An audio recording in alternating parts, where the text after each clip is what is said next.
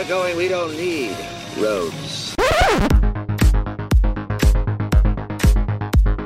One ugly motherfucker. ¿Qué me ves, pinche disco? Dead or alive, you are coming with me. A mí las brujas no me dan miedo. A mí lo que me dan miedo son los hijos de puta. Get away from her, you bitch! Well, gentlemen, you had my curiosity, but now you have my attention. Hola, ¿qué tal amigos? Bienvenidos a Conexión Podcast número 31. Yo soy Rafael Rosales Y yo soy Iván Belmont.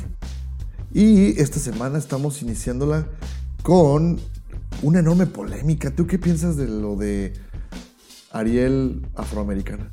Híjole, yo creo que es un tema muy delicado porque, como te comentaba hace ratito, el cuento original creo que, si la memoria no me falla, se, se desarrolla en plena Dinamarca.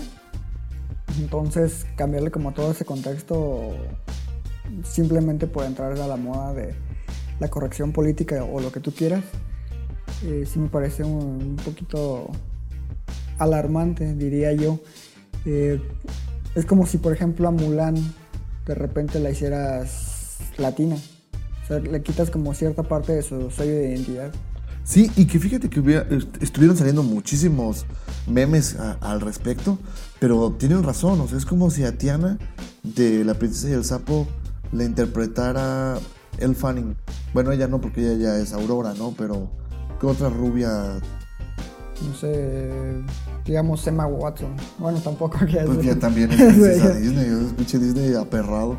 Pues no sé, alguna actriz rubia eh, interpretara a Tiana, ¿no? Y ahí los afroamericanos sí pegarían el grito en el cielo, ¿no? Y es que ahí aplicaría lo que te digo, perdería cierta parte de su contexto social porque está, está desarrollada en Nueva Orleans, una zona que es famosa por ser este, en su mayoría habitada por eh, gente afroamericana. Es correcto, y sí. Pero ahora, ¿tú crees que Disney se eche para atrás con su decisión? No, Disney va a vender sí o sí. Le vale, ¿verdad? Sí, así es Disney. Fíjate que incluso yo leí un comentario en Facebook que decía, está bien que tu cast para El Rey León sea en su mayoría afroamericano. Tiene sentido, Exacto. porque se desarrolla en África. Ajá. De, en África hay mucho, mucha persona de, de tez oscura. Sí, pues que será el 90%. ¿no? aproximadamente. Solamente Sudáfrica es como la excepción. Y que también, por ejemplo, si te fijas, la versión original del Rey León, pues tenía a, a gente Blanca, blanca. Por ejemplo, Jeremy Irons, que fue Scar. Scar. Creo que el, el único en sí era James Earl Jones, ¿no? Como Mufasa. ¿Quién fue Pumba? No, Pumba y Timón y Pumba también eran este, blancos. Bueno, que en esta ocasión vuelven a hacerlo. Que va a ser Seth Rogen y. Y este otro actor, que no recuerdo su nombre, pero sí, también, también es de tez blanca. Pero sí lo que es este Donald Glover, Bill Jones, que Chiwetel Ejiofor, todos ellos son de tez oscura. Es correcto. Pues la polémica está ahí. Yo creo que va a durar muy buen rato hasta que algo más pase. Ah, no es la primera vez que lo hace Disney. De hecho, lo hace en Spider-Man. Sí, pero en Spider-Man no afecta porque de hecho hasta la edad como más profundidad Ya hablaremos de, de- de ello, pero al final de cuentas cambió. Zendaya es este opuesto a lo que es Mary Jane en el cómic. Sí, sí es totalmente opuesto. Sí, eso sí. Pero te digo, o sea, hablaremos ya más adelante de Sí. Y bueno, otro ejemplo que me viene a la mente es también el hate que se abrió con The Titans. Cuando Ah, cierto, está. Starfire, Sí. que también, hijo, Bueno, es que esa, yo creo que es que en específico, por el traje, ¿no? No, el cast está bien feo. Pero ¿por qué? Porque siempre habían mm, diseñado a Starfire como un personaje eh, muy estético. Y, y la chica que lo interpreta es más chubby. Pero esos son estándares de belleza que nos... Es que no sé, si- es que no tiene que ver con estándares de belleza. O sea, No, el sí, sí. personaje está así diseñado, güey. Es a ver que te pongan, a ver cómo rompió la estética el Thor gordo y que tiene una justificación según ellos. Es que el problema no es la estética. El problema es que abusan de la broma con esa estética en específico, pero la imagen en sí a mí no me causa problema. ¿Me explico? No. O sea, yo no tengo ningún problema con que salga un Thor gordo. Lo que a mí me causa molestia Ah, es que abusan del chiste. es que abusan del chiste. Pero bueno, ok. Un personaje de cómic Batman, que pongan un Batman ¿Gordo? No mamado. Está Ben Affleck, güey. no, Ben Affleck estaba mamado, güey. En Justice League, ¿no? Claro que sí. Está gordo, güey. Los reshoots, luego, luego se ve ahí la... Ah, pero eso pues ya fue pedo de. Pero ya tenemos un. Batman gordo, güey. No, es que eh, es un tema que me da para mucho, ¿no? O sea, el chiste es que. Hay, hay- hay otro- ejemplo. Big Daddy en Kikas. Nicolas Cage es totalmente opuesto a la imagen Cierto. Que está en el cómic. ¿Y, y, y en qué afecta a la película? De hecho, hasta la hace como más rica. El personaje es súper padre. Sí. Pero no lo cam... O sea, La estética no importa siempre y cuando el personaje esté bien diseñado. ok. El Kingpin de Daredevil de la primera. Ese Que es. ¿Cómo se llama? es Dun- eh, Clark, eh, Michael Clark Duncan. Michael Clark Duncan. Fíjate que a mí el hecho de que fuera negro a mí no me molesta, pero el personaje está mal diseñado. ¿Por qué? ¿Por qué? Porque en realidad no aporta nada relevante. a la Ah, trama. bueno, bueno, en su trama. Ajá. O sea, te digo, la estética no importa siempre y cuando el personaje esté bien diseñado. ¿Sabes? También te voy a poner otro ejemplo. ¿Llegaste a ver eh, Hannibal? Sí. Ok. En la serie, ya en la trama de Dragón Rojo, hay un personaje que es el de la cieguita, Sí. que se enamora de Dollar Hyde. En los libros y en la película de Dragón Rojo, ese personaje es caucásico, es una güera. Y en la serie en específico, el personaje es interpretado por una persona de color, que ahorita no recuerdo el nombre. Y no afecta nada a la trama porque el personaje está bien diseñado. No, sigue sin convencerme. Starfire está bien chafado. Es que eso, eso ya es de estándares de belleza, ya digo. Es que sí, pero. O sea, entiendo tu punto, porque así fue dibujado y lo que quieras, pero siempre y cuando el núcleo del personaje siga siendo el mismo, no afecta. Caso contrario, lo de la sirenita aquí, porque ahí sí está afectando directamente. O sea, por ejemplo, digamos que en, en- en el siguiente Marvel nos avientan un Wolverine rubio. Tú dices que eso no sería un problema. ¿no? Sería un problema si fuera un Wolverine afroamericano, porque ahí sí ya estarías afectando la esencia del personaje como tal, que es lo que están haciendo con la sirenita. Claro. O como es el gran mame de que todo hasta se siente mal según el pinche Idris Elba de ya me dijeron que nunca voy a ser James Bond. Pues no, compa, o sea, el personaje Fue diseñado para ser caucásico, güey. Ajá. O sea, ser inglés completamente eh, estereotipado, sí. Pero pues sí era esa época, la época en la que se creó. y se debe de respetar al, al personaje. Aunque también entiendo el lado sociocultural en el sentido de que cuántos años, cuántas décadas no hemos visto incontables películas protagonizadas por gente blanca. Yo creo que el público afroamericano o de color sí debe de sentir como cierta emoción cuando ven a alguien de peso, bueno, personajes de peso interpretados por alguien con quien se puedan identificar. Precisamente porque ellos han sufrido el hecho de que década tras década tras década tras década, el 99% de los actores titulares de una película son blancos. Sí, y, y que eso habla mal incluso de la industria por cómo es. Sí, Pero bueno, pues es. O sea, hay, hay mil ejemplos, ¿no? O sea, ahorita de hecho se me vino otro a la mente, pero ya no, no quiero entrar tanto en, en- en- en detalle. No sé quiero, güey. Pero se, me fue. Güey, es que, ¿qué te, eh, te iba a Es- decir? bueno, ahí está otro ejemplo. Regresando a los X-Men que mencionaste, ¿qué tal si Aurora Monroe, Tormenta, fue interpretada por una blanca? Justo eso te iba a decir. Le estás el, el sí- mame que, que crearía que Black Panther hubiera sido un güey blanco. Es que ahí le Y, pierde la esencia del personaje Ajá. porque pues es el rey de, de Wakanda. Wakanda. Territorio africano. Aurora Monroe es del Cairo, ¿de dónde es? No recuerdo. Sí, del Cairo. Ajá. Entonces, es como si pusieras a Jennifer Lawrence de, de Tormenta, ¿no? Que la hubieran puesto en lugar de Mystique. Y que, no, pues no. Hubiera sido todo un rollo. Pues va a ser todo un tema. Igual como cuando anunciaron a Michael B. Jordan como el nuevo Superman, yo dije, no. Si de por sí con Fantastic Four, Como Fantastic Four, correcto. Johnny Storm. Que en realidad el personaje. mm, en sí, los personajes de esa película en específico no están tan mal. El problema es. El guion horrible. Deja tú el guion. La, bueno, la mezcla rara que hizo de la productora. Sí.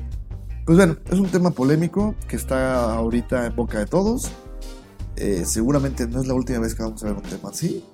Y pues yo creo que al final de cuentas lo más importante es sí ser este, pro diversidad, pero este es como caer ya en un chiste. Pues es la corrección política.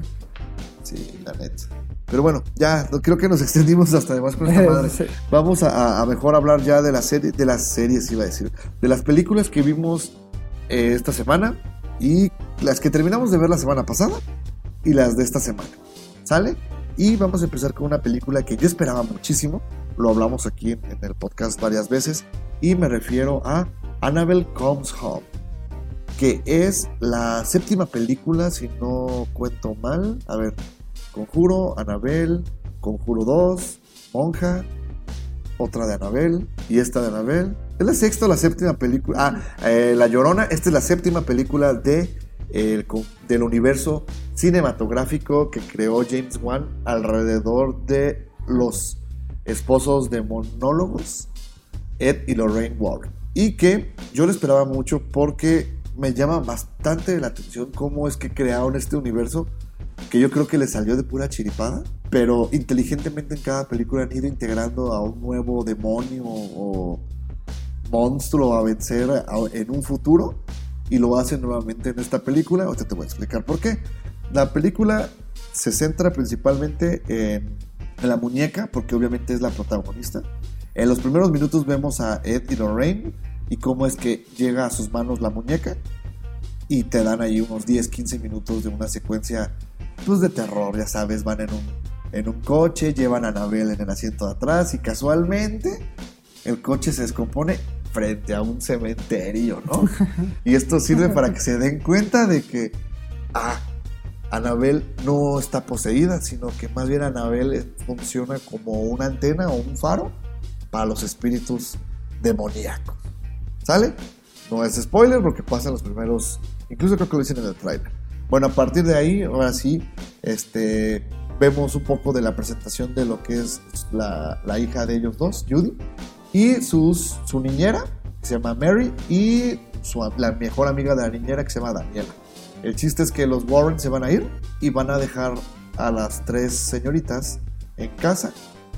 El problema es que una de ellas tiene por ahí un trágico problema, el cual la hace interesarse mucho por los aparatos y artefactos demoníacos que tiene la familia, buscando respuestas, digamos, al problema que tiene, y termina liberando a Anabel. Y pues Anabel Hace fiesta, ¿no? hace, hace, hace, fíjate, fíjate, ha- hace un Infinity War adentro de la casa, güey, porque todos los demonios aparecen, güey, o sea, menos la monja. Yo, de hecho, si hubiera aparecido la monja, ya yo me hubiera parado y hubiera aplaudido así, vámonos, está bien chingón esto.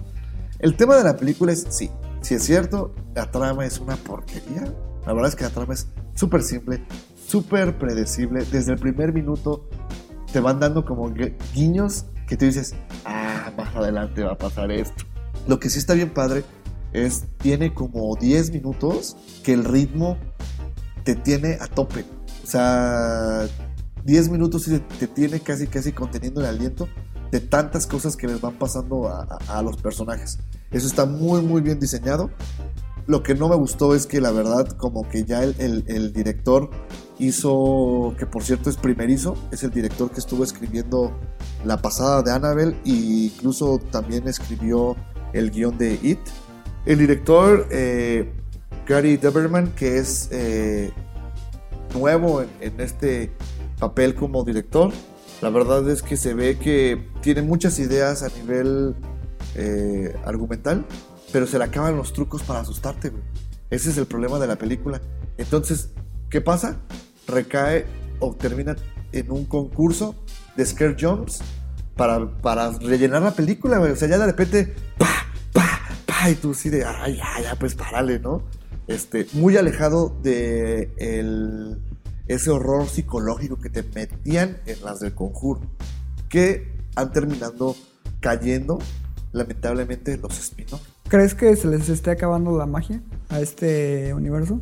Sí, estoy seguro que se está acabando ya la, la- la fórmula, lamentablemente con James Wan como productor y más ahorita como que enfocado en, en Aquaman, la verdad es que sí se les está agotando la, la- la idea de esta serie de películas, de este universo. Y nada más recalcar lo que te decía al principio. Se no, por ahí puedes ver dos o tres demonios nuevos. Seguramente se ve que los quieren explotar. El samurai me llama muchísimo la atención. Este, pero sobre todo, presiento que van a querer continuar después de la película del Conjuro 3. Van a querer continuar como que el universo ahora con la hija. Que ella es Judy, que es muy bien interpretada por esta niña que últimamente ha estado como que subiendo o apareciendo en muchos proyectos, que se llama Makina Grace. Entonces, eh, la película es palomerísima. Yo cuando fui a verla al cine, pues ya sabes, te encuentras a los clásicos machitos de a mí nada, haz de cuenta, cuates del Doctor Cinema, así, de, a mí nada me asusta. Yo veo cosas más feas en el hospital. Y que así pues pasaba algo que te, asustaba y hasta se reían de yo ni sentí nada. La verdad es que si tú eres de esa gente, no vayas, güey. Neta, espérate a verla en Netflix, espérate a verla en Canal 5. No la arruines la experiencia a, a los que sí nos gusta ir a asustarnos. Sí, esos- esa gente es bien castrosa. Sí, o sea, y si no te asusta, chido, pues tú quédate calladito en tu asiento, echándote tu traguito y tus palomitas, pero no tienes que andar externando el, ¿te asustaste? Ah, yo no, porque pues, yo soy bien macho. O también me tocó, o sea, casualmente me tocó una morra de, se asustan nada, eso no es nada, yo he visto películas más fuertes, yo también, pero pues no es el caso. Tienen complejo de inferioridad, déjalos. O los asustaban de chiquitos. bueno, pues eso fue Annabelle. Y ahora vamos a platicar qué te parece de Hijas del Sol, una película que tú viste. Así es, Le Fil du Soleil, una película eh, francesa en la cual cuenta con, y, bueno, se hablan varios idiomas a lo largo del filme, entre los que destacan obviamente el francés, el inglés, el kurdo y el árabe. La trama, pues a mí me llamaba mucho la atención porque gira en torno a un grupo de mujeres que son soldados en cierta región de, de Medio Oriente, donde las fuerzas extremistas del ISIS han secuestrado a más de 7.000 mujeres y niños para sus propios fines, ¿no? Eh, ya sea desde prostitución, tráfico, etc. Y que es un fact de verdad. Es un hecho real, es correcto. Eh, la película pues es eh, escrita y dirigida por Eva Husson, que es famosa por Van, Van Gang, una moderna historia de amor, creo que se llama aquí en, correcto. en México. Es protagonizada por Golshifted Farahani, eh, una actriz a la que yo le sigo la pista desde Patterson, que a mí me agradó mucho ahí. Es muy muy bonita, tiene unos ojos increíbles. Y también sale Emmanuelle Bercot, eh, una actriz francesa que protagoniza junto a Vincent Cassel la película de Amor Mío. Hace un papel increíble en ese filme, entonces con todos esos ingredientes yo ya estaba más que puesto para ver la película. Y eh, al verla, debo decir que salí decepcionado. Te lo dije. La historia en papel, te digo, suena increíble. No, yo, yo estuve a punto de caer en la trampa de ir a verla. Yo sí caí. O sea, fui a verla y te digo, salí muy decepcionado. ¿Por qué? Porque desafortunadamente es como de esos casos en donde, a pesar de que tienes a los actores indicados, a pesar de que tienes la historia indicada, algo no funciona en tu película, el guion no funciona y no, sien- no sientes empatía hacia los personajes que estás viendo en pantalla. Todo se siente como muy forzado e irreal, irónicamente, en material que debería de ser súper denso. Tiene una vi- visión feminista muy interesante en la forma en la que te narran el ejecutar y el comando, el- todo de- alrededor de este grupo de soldados. Es muy interesante ver a, a un grupo de soldados que son en su totalidad mujeres, que las acompaña una reportera, que es la, la chica francesa. Este, pero en realidad su- sus protagonistas, te digo, no, no hacen clic. Algo tiene que se sienten un tanto huecas y abusan del uso de, de flashback como para crear cierta empatía con el personaje principal, que es el de esta chica Farhani.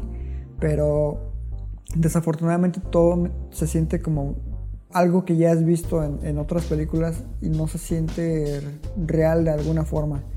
Es una lástima porque te digo, la directora no es mala, las actrices que tiene pues son de gran nivel, la película tiene una fotografía muy interesante, la banda sonora también está bien, pero lo que es el montaje, el guion, etcétera, a mí sí me dejó muy decepcionado. A pesar de que el mensaje pues es muy muy importante con, con estas chicas, me parece como una oportunidad terriblemente perdida esta, esta película. Fíjate que tengo do- dos eh, preguntas. La primera es, me interesa saber cómo maneja, pues al final de cuentas es un, un comando, ¿no? Eh, de ataque y, y, pues, tienen que enfrentar al, a ISIS, ¿no? No tan de acción como tú lo cuentas. Eh, básicamente lo que está tratando de, hacer este pelotón de, mujeres es recuperar su hogar. Porque el, pueblo donde vivían, te digo, fue atacado, secuestrado, lo que quieras, por ISIS. Muchos años después de que algunas de ellas se lograron liberar, ahora son soldados y quieren regresar a este lugar que era su hogar y recuperarlo, tomarlo de ISIS, ¿no? Entonces, te lo van narrando todo como a, a través de flashbacks, poco a poco. Pero pues ya, ya sabes, ¿no? Las típicas situaciones de me tengo que escapar de ISIS, ¿no? Que me tengo que esconder y que abusan de una chica y cosas así. Son como clichés del género, digamos. Eso te iba a decir, porque por ejemplo, un, un cliché del género, pues tiene que ser que tienen que estar en combate, ¿no? O sea, debe haber una secuencia de acción. Y los problemas que ha habido últimamente con respecto a que mujeres directoras las han hecho a un lado para las secuencias de acción. O sea, dicen, sí, tú diriges todo lo dramático y todo eso, pero en la secuencia de acción, este, vamos a traer a este güey que lo va a hacer. Eh, tengo entendido que acá el control completo fue de, de la directora Eva Cosón. Entonces, ¿qué tal lo hace en, en este rubro? En ese sentido, yo creo que está muy a la par de Catherine Bigelow. A la madre te cae. Sí, tienen unas escenas este, muy bien logradas en, en cuestión de, de acción, pero yo creo que el género no define qué tan bueno o malo seas para dirigir eh, acción. O sea, puedes ser hombre y dirigir acción muy mal. Sí, claro. Catherine Bigelow es increíble y quién te gusta que dirija mal lo que es acción que sea hombre. Christopher Nolan. Puede ser, pero en cuestión de enfrentamiento directo, mano a mano, digamos, es como que flaquea. Pero fuera de eso, yo creo que ahí sí no le falla. Más bien, o sea, yo digo que no lo hace mal, pero no está a la altura de otros güeyes. Este. Es que son estilos de dirección, o sea, no puedes comparar, por ejemplo, Michael Bay, que todo es explosiones. No mames, o sea, güey o sea, ya, nos fuimos muy, muy lejos.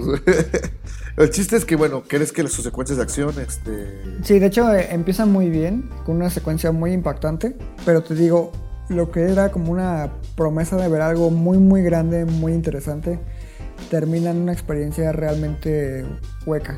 Y me parece una lástima porque te digo, lo repito nuevamente, tiene buenas actrices, es una buena directora y tenía un, un tema interesante a abordar. Ok, entonces, en, en pocas palabras, ¿voy a verla o no? ¿O me espero? Como quieras. Así que No, no, o sea, así tú, si tú tuvieras que recomendarme, ¿me espero a verla en alguna plataforma de streaming o voy a verla al cine? Yo digo que sí vayas al cine. Yo creo que es una experiencia que todavía se puede disfrutar un poco más en cine que en plataforma digital. Ok, no voy a verla. De todos modos, este, pasemos a, a- a la siguiente película y fíjate, vamos a hacer un, un ejercicio muy interesante. Nos referimos a la película de Maestras del Engaño, la cual pues no tenemos que explicarles ni de qué trata porque el tráiler te lo dice todo. Es eh, Fat Amy, o ¿cómo se llama? Rebel Wilson. Rebel Wilson, que según ella estafadora, hasta que se encuentra con Anne Hathaway, que ella sí es una estafadora profesional, y ella entrena a Fat Amy, digo a, a Rebel Wilson, para también ser igual que ella, y por ahí tienen que estafar a un eh, multimillonario de la tecnología, ¿no? Algo así. Bueno, ya, esa es la trama. Pichéamela, güey. O sea, véndemela. Híjole, Convénceme, güey, de ir a verla, güey. híjole. La neta, esa película, de todas las que vimos, es la única que sí sufrí. Y mucho. Yo no sé, neta, quién le dijo a Rebel Wilson que podía actuar. Y en segundo lugar, que era graciosa. Ah, no mames.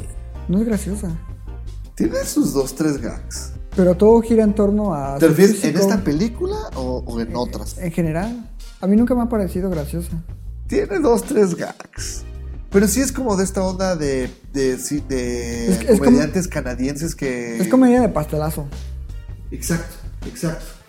Eh, eh, precisam- ese es el tipo de comedia que nosotros odiamos, donde el, el personaje intenta hacerse gracioso. Te dije canadiense, güey, es australiana, güey. Pero, pero ¿sabes qué? Ella es como, como la Chupitos. ¿Sí me entiendes? O sea, que siempre es el mismo personaje. Ves el mismo personaje en diferentes situaciones. Sí, sí, tienes razón. Creo que lo único destacable de esta película, y digo lo único, porque es la, la verdad, es ver a Anne Hathaway haciendo uso de acento británico. Creo que lo, lo hace muy bien y sí es medio graciosa en ciertas ocasiones, pero la trama es muy, muy, muy mala. Y desde que inicia, sabes paso a paso qué es lo que va a ocurrir. Realmente no descubres nada nuevo con esta película. De hecho, el final es como un roll ice completamente. Sabes que estas chicas van a terminar convirtiéndose en, en amigas, a pesar de que en un inicio son rivales por X o por Y. Eh, la manufactura de la película queda mucho de ver, la foto, el montaje, lo que quieras, es muy aburrida, te digo. De hecho, en la sala no te voy a mentir. Bueno, generalmente yo no me río con este tipo de comedias, pero neta, la sala está súper llena, era una de las salas más grandes. Y creo que solamente se rieron una vez a lo largo de toda la película. Y solamente fueron como cinco personas. O sea, sí está bien, bien aburrida. Su comedia es muy de muy baja calidad. Y ay, ¿a poco no se ríen si a los mexicanos le encanta eso, güey? Güey, te juro que no. ¿Y, y sabías que la película la vendieron como un, un remake de Dos Pícaros Sinvergüenzas? No, no sabía. Que lanzaron en el 88 Steve Martin y Michael Caine. Ah, ya sé cuál dices. Esa está chida. En inglés se llama The Dirty Rotten Scrudels. Y que aparte es un remake de una película del 64 que es con Marlon Brando y David Niven. Y yo leía que deben estar revolcándose en su tumba todos. güey. Bueno, Steve Martin y Michael Caine están muertos.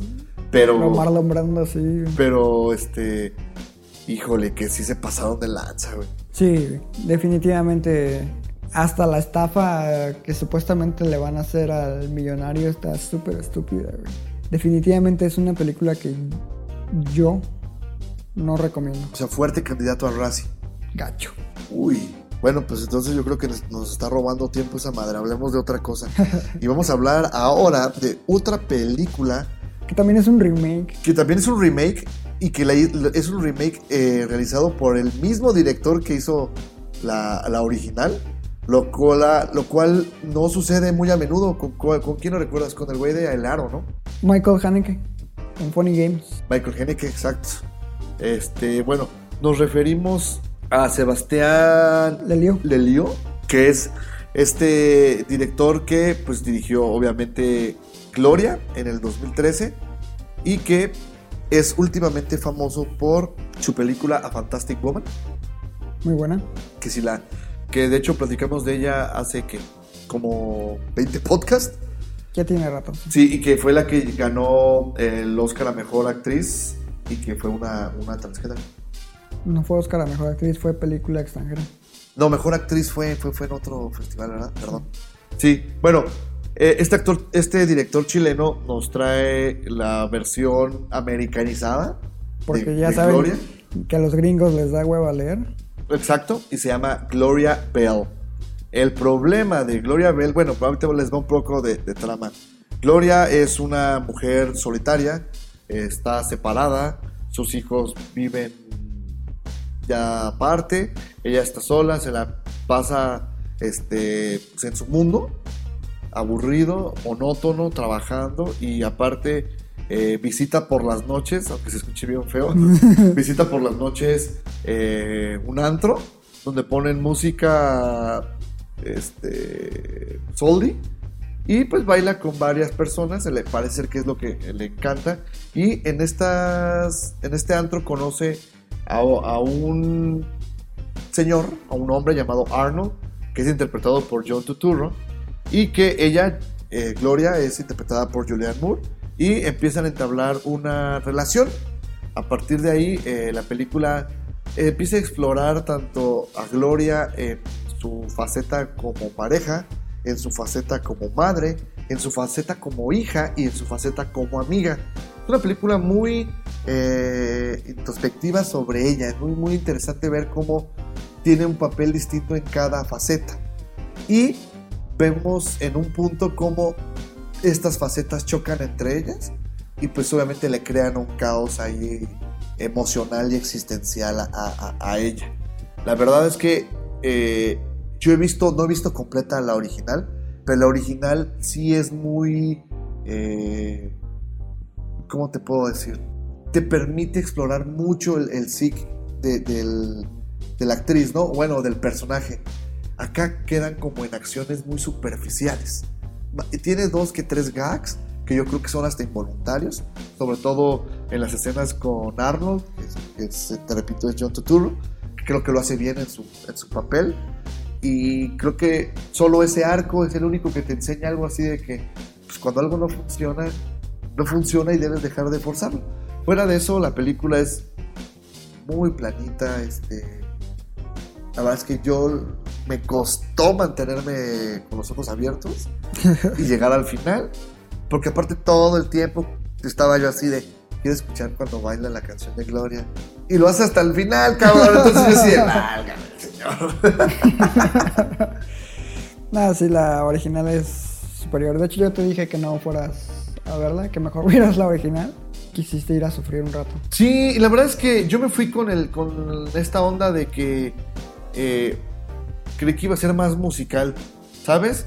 Eh, Holland Taylor es su mamá, Brad Garrett es su ex esposo, Michael Cera, que ya está totalmente desaparecido del panorama, es, es su hijo Peter, y Karine Pistorius es su hija Anne. Y nada más para cerrar, que creo que es importante decir que a mí no me gusta cómo actúa Julianne Moore. Yo sé que mucha gente la alaba y dice que muy bien y todo eso. A mí no me gusta cómo actúa. Bueno, pero que no te guste cómo actúa, ¿te parece que lo haga mal? Sí, güey, es que otra vez volví a ver el personaje de Steel Alice. O sea, sus personajes a mí se me parecen siempre son el mismo. No le veo un rango actoral como le puedes ver a Meryl Streep, güey, que tanto es una rockera en... No me acuerdo cómo se llama esta película. Ajá, a una era de heroína de acción, digamos, en, En Río Salvaje. Río Salvaje. O, o- o acá una hippie en Mamma Mía. O, o- o- O una mamá culero en Osage, Osage County, o ¿cómo se llama? Orange Osage County. sí. Ajá, o, ya cerrando así, ay, todos los ejemplos, ¿no? De Streep. O la dama ayer, También. la primera ministra de Inglaterra. Entonces, si, si notas, ella tiene un rango actoral, pues impresionante. En cambio, para mí, Julianne Moore siempre es el mismo pinche personaje. Es como la, O sea, una Rebel Wilson. O sea, es como la Chupitos. Sí, güey, pues sí, güey, exacto. Julian Chupitos Moore. Sí, poca gloria para esta película, poca gloria. Y lástima, ¿eh? Porque el director pues, era el mismo, el guion es similar, este, algo, lo- algo lost in translation. y bueno, ya dejando, esas fueron las de la semana pasada y como lo estamos intentando desde la semana pasada es eh, comenzar a ver las películas importantes para esta semana, para que cuando ustedes escuchen este podcast puedan ver material reciente y fresco que está estrenado en cartelera. Vamos a hablar de una película que se estrena esta semana y que creo yo, si son amantes del cine alternativo o de arte, no pueden perderse. Y es Dolor y Gloria. ¿Nos puedes hablar un poco de ella? Dolor y Gloria es la película más reciente de Pedro Almodóvar, que curiosamente tenemos ahí una anécdota bastante graciosa a la hora de comprar los boletos. Chale, güey. Rafa y yo llegamos eh, cinco minutos antes de que iniciara la función y llegamos con la chica de taquilla y no nos acordábamos del nombre de la película porque llegábamos con prisa y nos pregunta la chica, ¿a qué película van? Y yo, ah, no sé, la nueva de Almodóvar. Y se nos queda viendo así de, ¿y dice quién es? Y Rafa suelta la carcajada. Es que, güey, o sea, yo fuera su gerente, lo hubiera corrido ya. güey. Es como si te preguntaran, güey, a, alguien que vende cocas, y, este, ¿tienes coca sin azúcar? Ay, sin azúcar. O sea, o sea no mames, güey. Bueno, te digo, la, Eso fue lo que nos pasó, pero la película pues es Dolor y Gloria, el trabajo más reciente de Pedro Almodóvar, un director muy, muy eh, querido y famoso eh, a nivel internacional, español, Una filmografía envidiable, impresionante. Sí, eh, es, es muy envidiable. Esta película se enfoca en un personaje llamado Salvador Mayo, que es interpretado por Antonio Banderas. Supuestamente interpreta a un director de cine que sufre de depresión y mil achaques más. A lo largo de la trama vamos hurgando en, su memoria poco a poco una serie de, flashbacks que nos van explicando momentos puntuales de, su vida, ¿no? que nos dan a entender el por qué ha llegado a ser quien es. Eh, también nos muestra cómo ciertos individuos o personas dejaron huella o él dejó huella en ellas. Eh, todo esto se construye alrededor de la autoficción porque creo que queda muy claro, aunque él no niegue, que esta película es muy personal para Pedro Almodóvar y yo creo que diría hasta basada en ciertas experiencias suyas. Sí, eh, es correcto. La verdad es que, eh, híjole, Pedro Almodóvar es un director muy, muy interesante precisamente por eso, ¿no? Por cómo, cómo mezcla el melodrama, porque muchas de sus secuencias pueden caer en eso, pero lo hacen de una manera tan inteligente que tienen un trasfondo y un mensaje eh, bien, bien, bien fuerte. Me encanta el arte. ¿Te fijaste cómo maneja colores este, bien eh, definidos eh, entre cada escena y entre cada, mm, ¿cómo se puede decir? Secuencia de, de tiempo. Ya ves que en una es son una especie de flashback, en el otro es su, su actualidad. Eh, eh, lo maneja muy interesante y inteligentemente. Él siempre lo hace así. Y eh, Julieta Serrano fue quien le, le ayudó a escribir este, este guion. Y es la primera vez que trabajan después de 30 años, ¿sabías? En los 80 trabajaron en muchas de sus películas.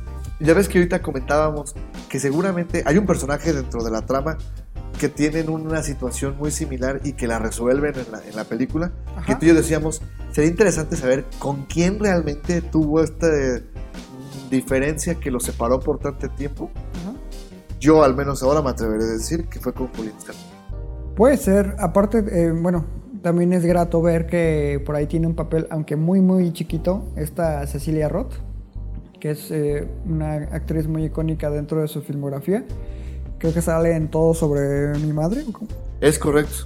Entonces ahí tiene una participación muy pequeña. Sí, pequeño. Eh, Penélope Cruz, pues creo que hace un papel muy interesante. O sea, regularmente yo no soy fan de Penélope Cruz, pero sí hay ciertas películas que me gustan mucho con ella y yo creo que esta sería una de ellas. A mí me estaba pareciendo una película, una, un papel de ella pues muy normal hasta el final. Sí. Que por la situación te sorprende, ¿no? Es la sexta colaboración de, de Penélope Cruz con, con Pedro Almodóvar, la octava de Antonio Banderas, pero apenas es la segunda vez en la que Antonio Banderas y Penélope, Cruz Participan. Y de hecho, este, si te fijas, ellos dos nunca, eh, tengo entendido, nunca incluso se vieron en el rodaje. Es que por la forma en que está contada la historia, Ajá. no. No había modo. Exacto. no, no había modo. Pero yo creo que Antonio Banderas en específico hace un papel increíble y lo hace a través de emociones y facciones en su rostro. O sea, sí tiene diálogos muy poderosos, pero lo que son sus expresiones te transmite todo lo que necesitas saber sobre el personaje. Hay ciertas conversaciones que por ahí tiene con, con su mamá. Que Que es Julieta Serrano, de hecho. que, que- que ves la, la, la mirada de Antonio y estás sintiendo todo lo que el personaje Todo el conflicto que tiene por dentro, ¿no? Exacto, entonces me parece, yo creo que es una de sus mejores actuaciones en mucho, mucho tiempo. De hecho, eh, Antonio Banderas se llevó el premio a Mejor Actor en Cannes este año por, por su actuación, precisamente, y yo creo que sí es de lo mejor que he visto este año. Eh, muchos se burlan de que él cuando saltó a Estados Unidos empezó a hacer mucha película, este, Churro, digamos. un churrito, ¿no? De, de acción, fue el zorro. El zorro está padre, güey. Leve, leve. Ah, pues zorro sí está padre. Leve, No. leve. Día lo estaba viendo, de hecho, con mi papá y qué mal ha envejecido, güey. No mames, sale Anthony Hopkins, güey. Sí, güey, Catherine Zeta Jones. Pero ha envejecido mal, güey. Pero bueno, el chiste es que él en Europa traía un nombre, Muy importante. y acá como tipo Javier Bardem, güey. Y después llega a ser Spy Kids. Exacto, güey, ¿no? O sea, en Expendables 3. Pero sí, eh, definitivamente eh, es una película que yo sí recomiendo muchísimo. Y ya para cerrar, ¿cuál es tu película favorita de Almodóvar? La piel que habito. La piel que habita. Putz, sí es buena, güey. También con Antonio Ahí la tengo, Blu-ray, güey. Vicente. Y aparte es de. ¡Sí, hijo! también. Este, y, y es de botadero, güey. Muchas veces de- la, la encuentras en botadero en 39 baros, Blu-ray. Fíjate que de Antonio Banderas yo creo que está, ahora pensándolo bien, está entre La piel que habito y Entrevista con el vampiro. De Antonio Banderas. Sí, sí, claro. No, yo, yo en Pedro Almo- con Pedro Almodóvar, fíjate que a mí me gustaba mucho Hable con ella, ¿Ok? pero hace unos años cuando lanzó Julieta, este debate ellas. Y la verdad es que Julieta pues no le fue muy, Muy bien, en bien, crítica, pero algo me atrapó de la película, tiene unas postales bien bonitas. Bueno, todo el cine de Almodóvar es así. Sí, sí, sí. Lo que es la- el diseño de producción y la fotografía siempre los cuida mucho. Me gusta mucho que siga participando con Alberto Iglesias en la banda sonora. Le da como cierto sello de identidad a sus películas, pero sin duda Dolor y Gloria es una gran opción para este fin de semana. Sí, la verdad es que Y eso teniendo en cuenta que tú te dormiste como 30 minutos. intermitentes, intermitentes, güey. Pero en suma son 30 minutos. Sí, sí, sí, y, y recuerdo exactamente qué escenas. De hecho, quiero volver a verla porque te digo que, que me hubiera gustado ir a verla más descansado. No porque esté pesada, sino porque realmente tuve un día caótico y aparte nos desvelamos el día de ayer. Y te fijas qué manera tan inteligente de conectar la trama. güey. y nos desvelamos el día de ayer precisamente porque se nos prendió el garrero y fuimos a ver la película de la semana. Y nos referimos a Spider-Man Far From Home. Que, bueno, no pensábamos ir a verla, la verdad, ayer. Nada más que, repito, se nos perdió el garrero. Y este, ahí vamos con, con nuestro buen amigo Jesús también. Y este, grata sorpresa. Nah, A mí sí me sorprendió, te voy a decir por qué, pero bueno, vamos. ¿Quieres hablar un poco de la trama? nah. bueno, como siempre, el cine gringo representa al inicio a un pueblillo de, de México en extrema pobreza. Ese se pasan de lanza, güey. Siempre, siempre somos los jodidos, o sea, no nos pueden representar de buena manera, pero X, supuestamente en un poblado que se llama Ixtenco, que fue atacado recientemente por eh, causas, digamos, naturales, pero que no lo son. Ahí Nick Fury llega con Maria Hill y descubren a un nuevo personaje que se identifica como Quentin Beck. Posteriormente sabemos que eh, por alguna razón Peter Parker ya tiene interés en, MJ, que es interpretada por Zendaya, a pesar de que en la primera película eso no se aborda. Justo, pinche vato, güey. Justo eso, iba, eso, eso quería hablar, este, pero bueno, síguele con ahorita, ya entramos a los puntos, este. Bueno, el, fuertes. el chiste es de que ya se le para acá Trae la telaraña flor de piel. con Zendaya y el chiste es de que van a realizar un viaje a Europa por cuestiones de, de escuela. Nick Fury trata de ponerse en contacto con Peter para una misión, pero Peter pues es un chavillo, está en la prepa, etcétera, entonces él no quiere nada que ver Lo con eso. visto. lo dejan visto y se va a su viaje, ¿no? Entonces, oh sorpresa, Nick Fury secuestra el viaje y lo hace verlo a huevo y le presenta precisamente este personaje de Quentin Beck, a quien sus compañeros bautizan como Misterio, que es uno de los personajes y villanos más icónicos de Spider-Man. Supuestamente eh, él está ahí y proviene de otro mundo, similar a la Tierra, gran gag, gran gag. para los fans de, de los cómics, exacto. Supuestamente van a enfrentar a cuatro figuras elementales. Eh, todo esto se desarrolla mientras obviamente Peter trata de llevar su vida como adolescente, ¿no? El clásico conflicto de Spider-Man, ¿no? De que tiene que debatirse entre ser un superhéroe y llevar su vida Normal. normal. Pues sí, básicamente esa es la, la trama. Y ahora sí, vamos con los puntos que no me gustó a mí. Precisamente lo que ya dijiste. De la nada nace el interés. el interés romántico con Zendaya, lo cual se ve súper, súper, súper forzado. O sea, eso sí, un gran error en el, en el guion para mi gusto. También, cómo explican lo de que, este, qué pasó con la gente que no desapareció con el chasquido de Thanos, el blip. Ah, ya sé. Eso es- estuvo como que también así de, yo creo que ¿por qué era. eso? Yo creo que nada más era el chiste para el anuario de la escuela. Pero ya después ves que no, que sí era. O sea, que de hecho, como que el- va a ser un mame que van a estar usando en el universo Marvel. Que yo espero que no, que mejor lo dejen de olvidar porque es muy idiota. o sea, sí es cierto, te, te- te pones a pensar y dices, pues sí, pero como que no aporta. o- ojalá que alguna otra película lo tome más en serio. Es que ese es el problema de Marvel en general. O sea, te meten. Yo creo que por eso me gusta mucho Infinity War a comparación de Endgame. Porque es más seria. Exacto. Se arriesga más. Y precisamente el, el final es muy, muy poderoso en ese sentido. Y Endgame ya va más a la segura. O sea, ya sabes qué va a pasar, ¿no? Van a ganar a los héroes. Pero bueno, Marvel en general siempre, siempre te mete algo súper serio y pum, broma. Serio, pum, Sí. broma. Sí, sí, sí, es un, es un problema que hemos, nos hemos peleado mil veces con eso. Sí, es el llamado vatos. Ahí si quieren investigarlo, pues, pues chéquenlo, vatos. Así se le llama a ese Ajá. fenómeno en común. Y nada más, nada más, déjame agregar esta parte. Eh, eh, eh, este, fíjate que es importante que la gente sepa que Spider-Man Lejos de Casa o Far From Home funciona como el cierre ya, ahora sí, completo de la fase 3. Este es como que una especie de mini epílogo. De hecho, la Sí, es primera escena. ¿eh? Sí. La primera escena, pues hasta hacen un homenaje así de para Tony Stark, para Thor, para Capitán América. Muy chaf- chafilla, pues, pero homenaje al fin. Y este también funciona como que la piedra que inicia o abre lo que va a continuar en, en el, en el universo Marvel. Eh, que el villano, ¿qué te pareció? Te lo decía al final de la función.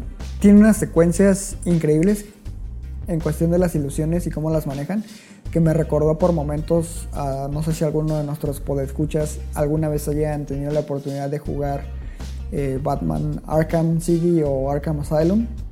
Hay ciertas secuencias en ese videojuego donde Batman se tiene que enfrentar a el espantapájaros, pero estos enfrentamientos son a través de ciertas ilusiones que el espantapájaros le causa a través de su famoso gas del miedo, ¿no? Entonces algo muy similar ocurre aquí con Misterio y, y Spider-Man, que le manipula a través de, de ilusiones.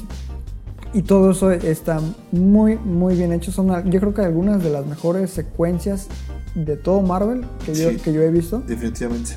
Pero el personaje como tal no me convence del todo. Fíjate que a mí sí me gustó el, el tratamiento que le dieron, alejándolo mucho del, del la esencia original, como hace ratito platicábamos, del personaje que, que, era, que es Misterio. Tiene muy buenos gags, como lo de las tierras y todo esto.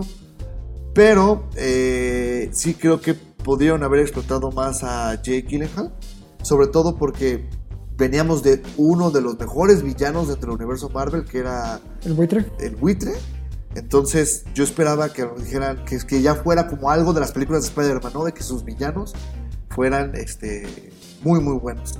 Y aquí otra vez bajan el, el nivel, no a los suelos, pero no está al nivel de The Vulture. No, definitivamente no. Porque el buitre funciona como cierta, en cierta forma, polo opuesto para Peter eh, a nivel emocional. Ajá. Y Misterio realmente no aporta eso a, a Peter en esta ocasión. Exacto. Sí, sí, sí. Y, y otro elemento que a mí también me cayó bien gordo es, ya, güey, o sea, dejen de hacer menos a Nick Fury. O sea, net, si no lo quieren, saquen. Mejor ya digan que, pues, que no la libró. que- La única escena que literal mm, me, me hizo enojar fue donde tocan varias veces a la puerta. a esa me hizo reír mucho, mucho.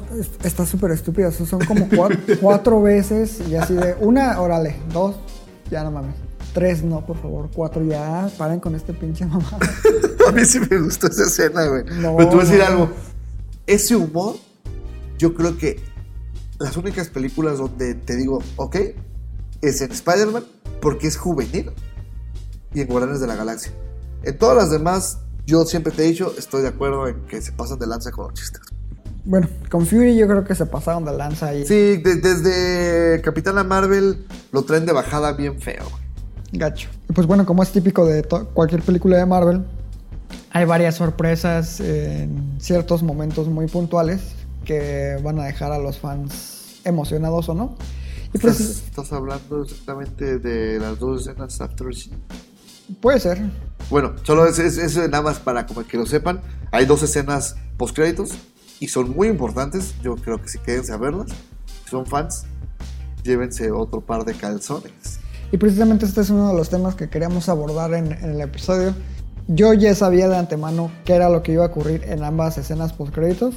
Ah, ese era el tema, sí es cierto. Y Rafa argumenta que es imposible emocionarse con algo que ya sabes de antemano. ¿Por qué? Pues es que es como, ya sabes, güey, o sea, ya sabes qué va a pasar. A mí me ha pasado, o sea, por ejemplo, me pasó en qué película fue, en qué película fue. La verdad es que no me acuerdo, pero en alguna película supe que iba a pasar. Y cuando fui a ver la película, ya sabía que iba a pasar eso, entonces ya no me impactó, ¿sí me entiendes? Ajá, pero ¿en, en qué te afectó? ¿En que no te impactara?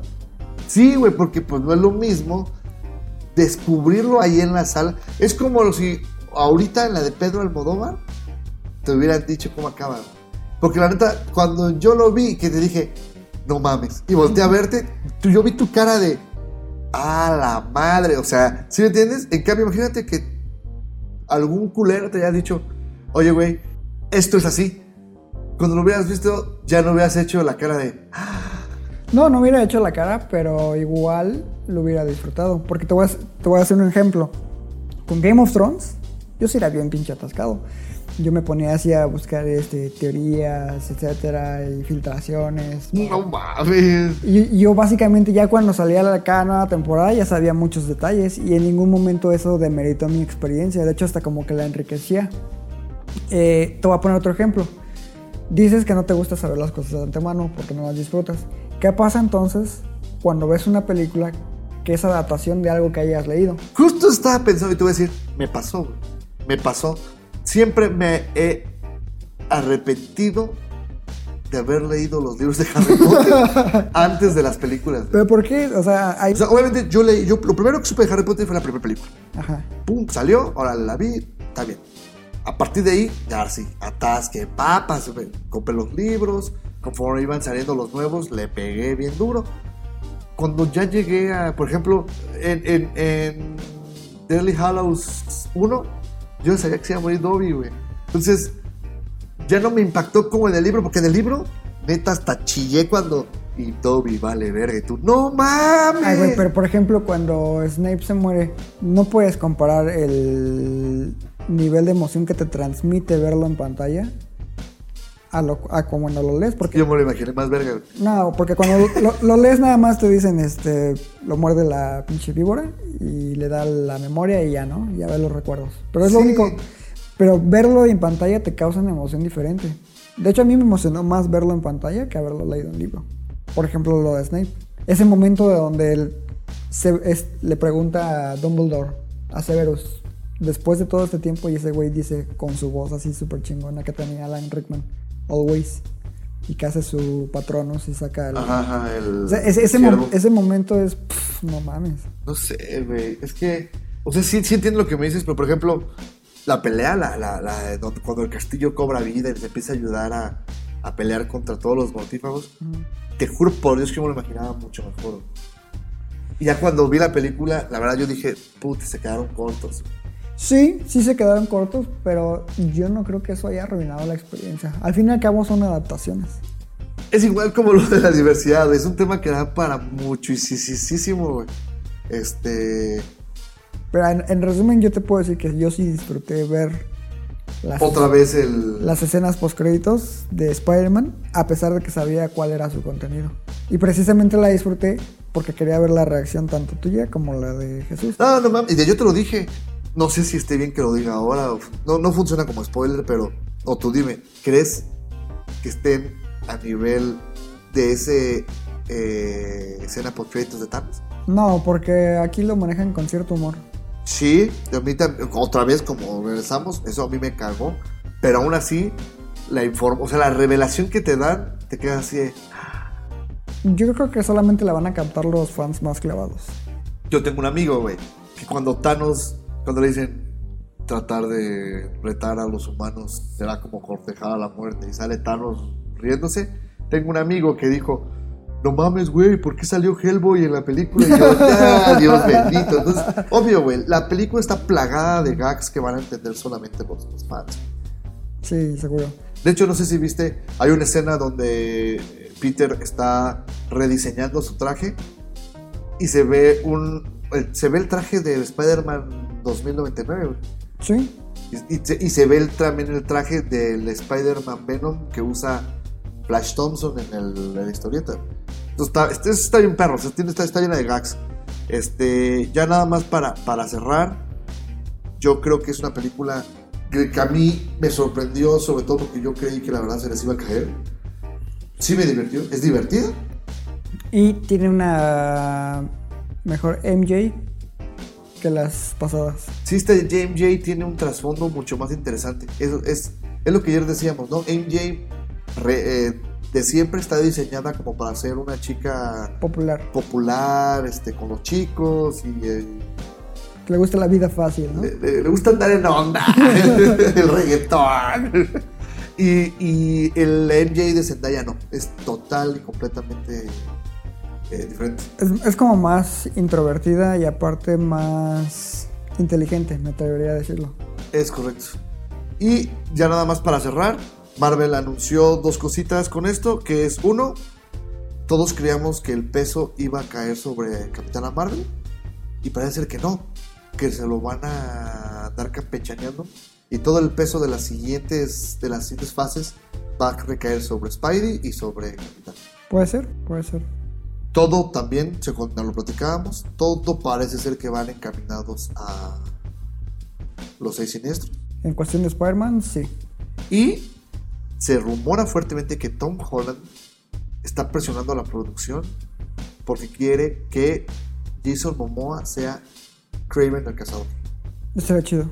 Que como sabes es uno de los este, seis siniestros originales, que era Misterio, es Electro, Craven, The Vulture, Rhino y Octopus.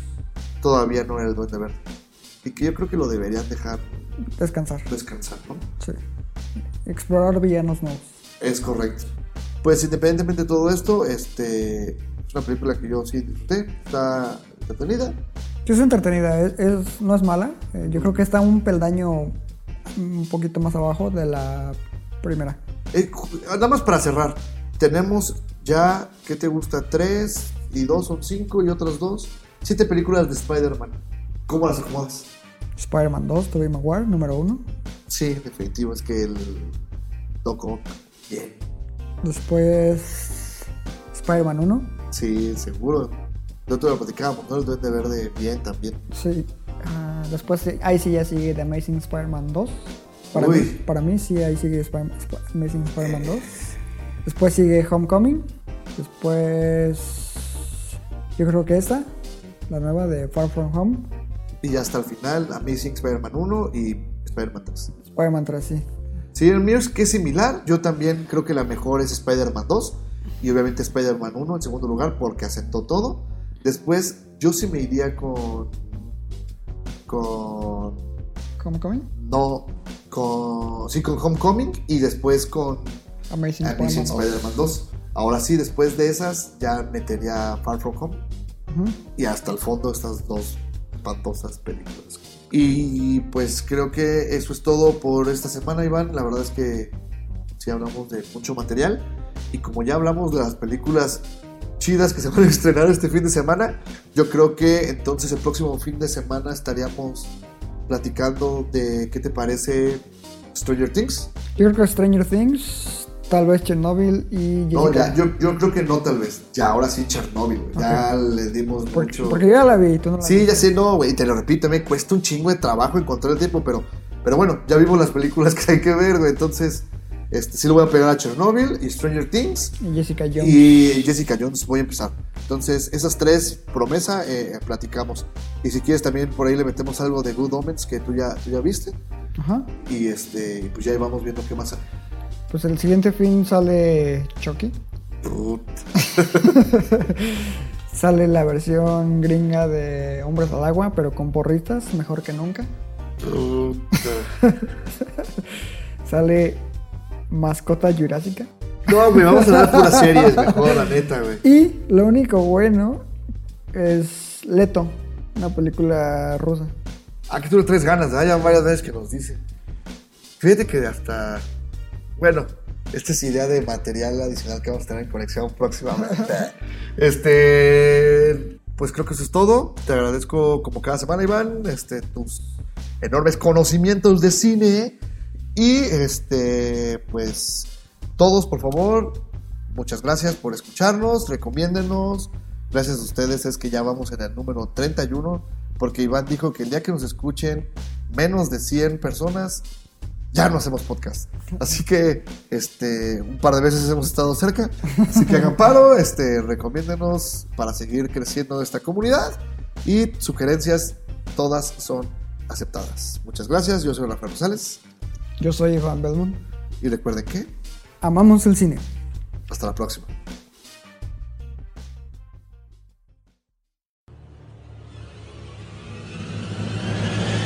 Groovy.